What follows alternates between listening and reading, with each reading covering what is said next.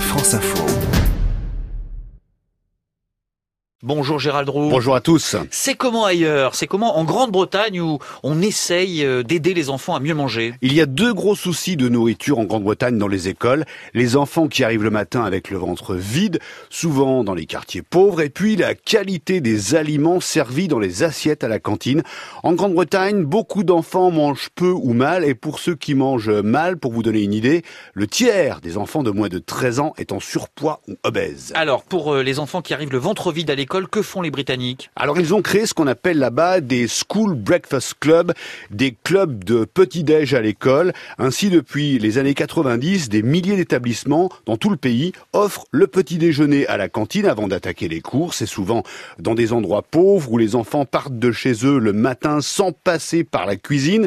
Et le fait de manger à l'école leur donne suffisamment d'énergie pour suivre une matinée de cours sans décrocher. Qui paye pour ce genre de service? Alors ce n'est pas l'État de manière centralisée, mais plusieurs acteurs. En premier lieu, ce sont les écoles qui supportent le coût du breakfast gratuit. Ensuite, il y a des réseaux de solidarité, des groupes communautaires, des églises, ça peut être aussi des entreprises.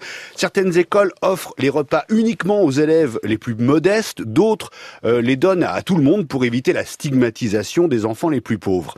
En 2017, les conservateurs qui sont au pouvoir avaient promis d'offrir le petit déjeuner gratuit à tous les enfants du pays, mais le projet n'a pas vu le jour. En revanche, les autorités ont décidé d'agir sur la qualité des aliments qui sont servis dans les cantines. Exactement. Depuis 2015, les écoles doivent servir au moins un légume et un fruit par jour, au moins trois variétés de légumes et de fruits par semaine. Elles n'ont pas le droit de proposer des sucreries et doivent encourager les enfants à boire de l'eau plutôt que des jus de fruits.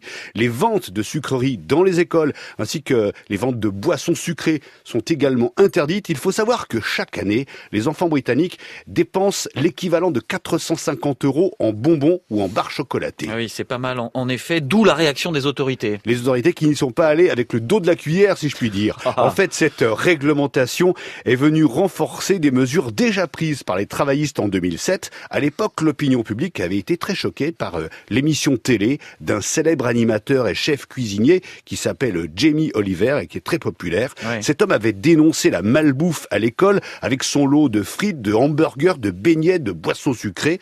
Les enfants refusaient de manger le moindre légume, le moindre fruit. Et c'est à ce moment-là donc que le gouvernement de Tony Blair euh, avait décidé de débloquer plusieurs dizaines de millions de livres pour l'alimentation scolaire. Gérald Roux, c'est comment ailleurs, tous les jours dans le 12-14 de France Info.